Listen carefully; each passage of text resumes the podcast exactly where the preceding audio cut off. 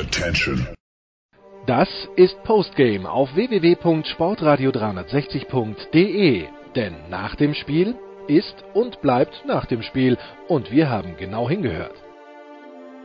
Herzlich willkommen zur Postgame Show heute aus Gießen. Die Jobsters Gießen 46ers unterliegen den Telekom Baskets Bonn mit 95 zu 103.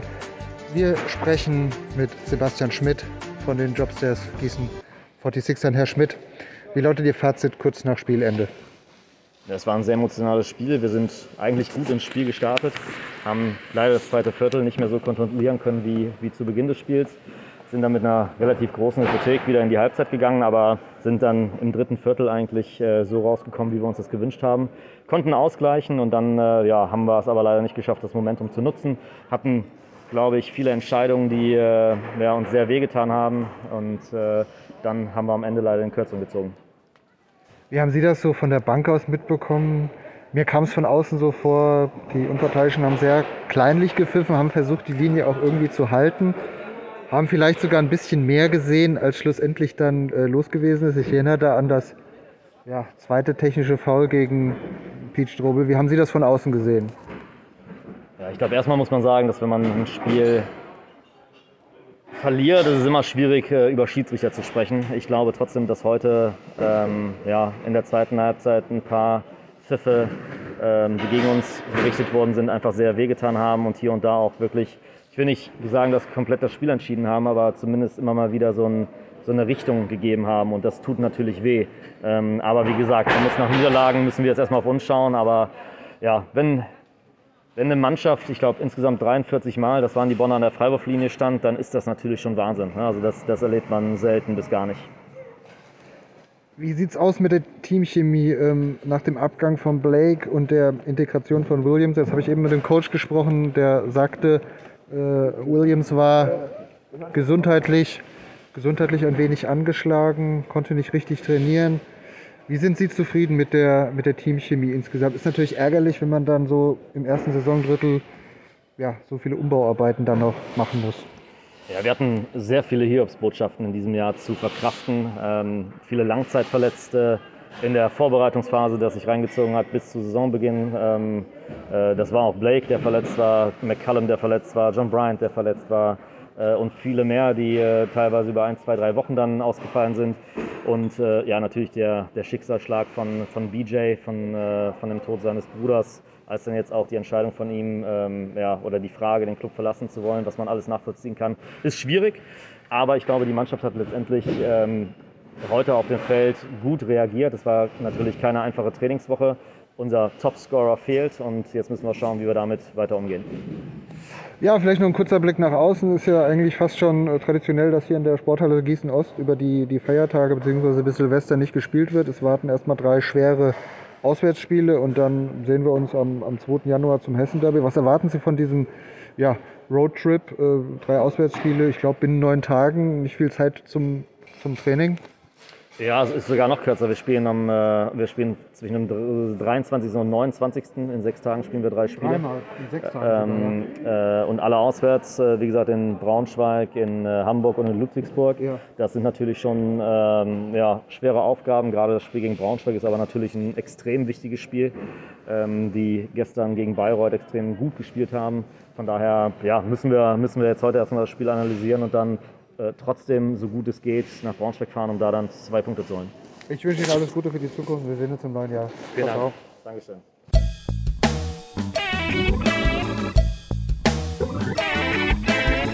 So, jetzt sprechen wir noch mit ähm, dem Gästecoach Thomas Isalo. Glückwunsch zum 103 zu 95 Ihrer Mannschaft. Wie fassen Sie diesen Auswärtssieg am heutigen Samstagabend in Gießen zusammen, bitte? Es war ein sehr schwieriges Spiel, ein, ein Spiel des Laufes und äh, beide Mannschaften hatten teilweise sehr gut gespielt mit einer guten Intensität und dann ein bisschen die Fokus und, und Effort verloren und, und äh, dann geht es wie ein, ist das Achterbahn Ja. auf Deutsch und, und so war unser Spiel. Ich habe ein paar Mal gedacht, dass das Spiel schon in unseren Händen ist und dann haben wir es, es äh, verloren. Aber am Ende haben wir die richtigen Plays gemacht. Sie haben gerade eben in der Pressekonferenz was sehr Interessantes gesagt. Sie haben gesagt, Ihre Mannschaft gewinnt viel, Aber der, der Grundfaden im Hintergrund, der, der Fortschritt oder die Weiterentwicklung der Mannschaft, das ist das Allerwichtigste für Sie. Können Sie das vielleicht noch mal kurz umschreiben, was das große Ganze für Sie ist, für diese Mannschaft? Ja, wir haben gesehen, dass, äh, dass die besten Mannschaften und die Mannschaften, die haben dann Success am Ende der Saison, die entwickeln sich während der Saison. Und das ist ein großes Thema für Coaches natürlich, weil ja. die, die Fans, die, die sehen die Resultate. Aber unser Job ist mehr an die Performance zu fokussieren. Und wir wollen immer einen, einen Schritt nach vorne machen. Wir wissen, dass es, nicht, äh, dass es nicht möglich ist, natürlich in jedem Spiel, aber in unseren Basics und, und die, die, äh, so die, die Grundlagen von unserem Spiel müssen wir weiterentwickeln. Und das, äh, darum arbeiten wir und darum haben wir auch sehr hohe Standards für unsere Spieler. Und, und es gibt auch natürlich viel Druck, das zu machen. Und, und es ist sehr schwer, wenn man gewinnt jetzt die sechste Spiel in Folge, weil das ist Human Nature, dass man denkt, dass es gibt ein Marginal, oder dass wir können ein bisschen so, ist das entspannend. Aber in dieser Liga ist das nicht möglich, weil alle Mannschaften sind sehr, sehr das konkurrenzfähig und, und äh, ja, dann merkt man ganz schnell, dass man Probleme bekommt. Ich danke Ihnen sehr für Ihre Zeit und wünsche Ihnen für den weiteren Verlauf der Saison viel Erfolg. Vielen Dank. Vielen Dank auch. Ciao. Ciao, ciao.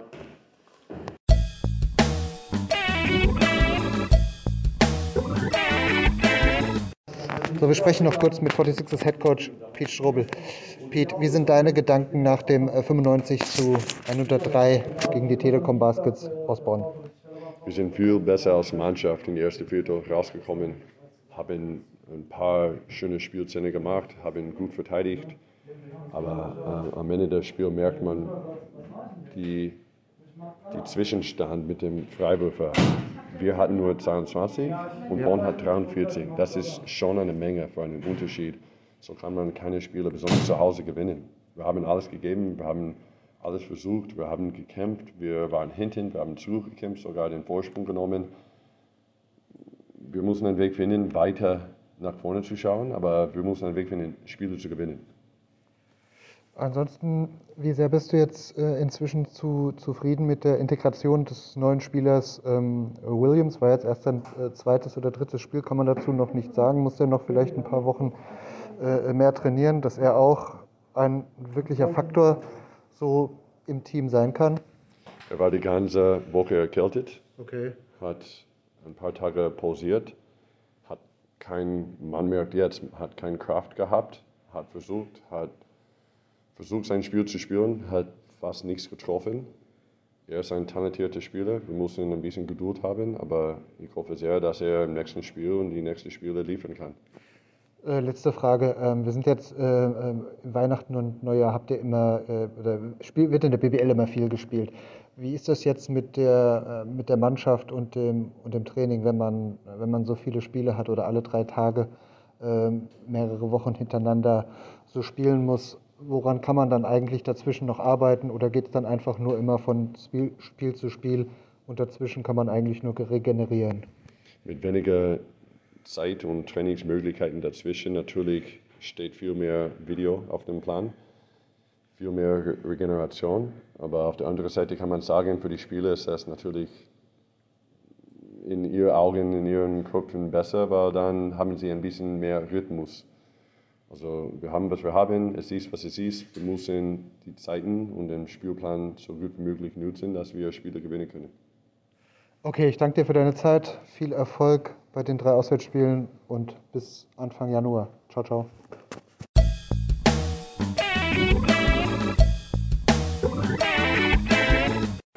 So, wir sprechen noch kurz mit Carsten Tatter von den Telekom Baskets. Erstmal Glückwunsch zum 103 zu 95. Wie hast du das so äh, miterlebt, dieses ja doch relativ verrückte Spiel, das Spiel der Läufe, am Ende mit dem besseren Ende für euch? Ja, das Spiel der Läufe ähm, ist richtig. Ich meine, wir sind ein bisschen schwer ins Spiel gekommen, äh, haben da im zweiten Viertel geschafft, das Spiel einigermaßen zu kontrollieren und sind dann komplett schlecht, unkonzentriert aus der Halbzeit gekommen. Ähm, Gießen hat den Lauf, konnte somit das Spiel ausgleichen und ähm, ja, bis zum Ende war es dann relativ ausgeglichen. Ähm, das Gute war, dass wir nie unseren Kopf verloren haben. Wir haben es immer geschafft, äh, uns zu organisieren und äh, haben dann am Ende äh, Glück gehabt, dass wir äh, den Sieg über die Runden gekriegt haben.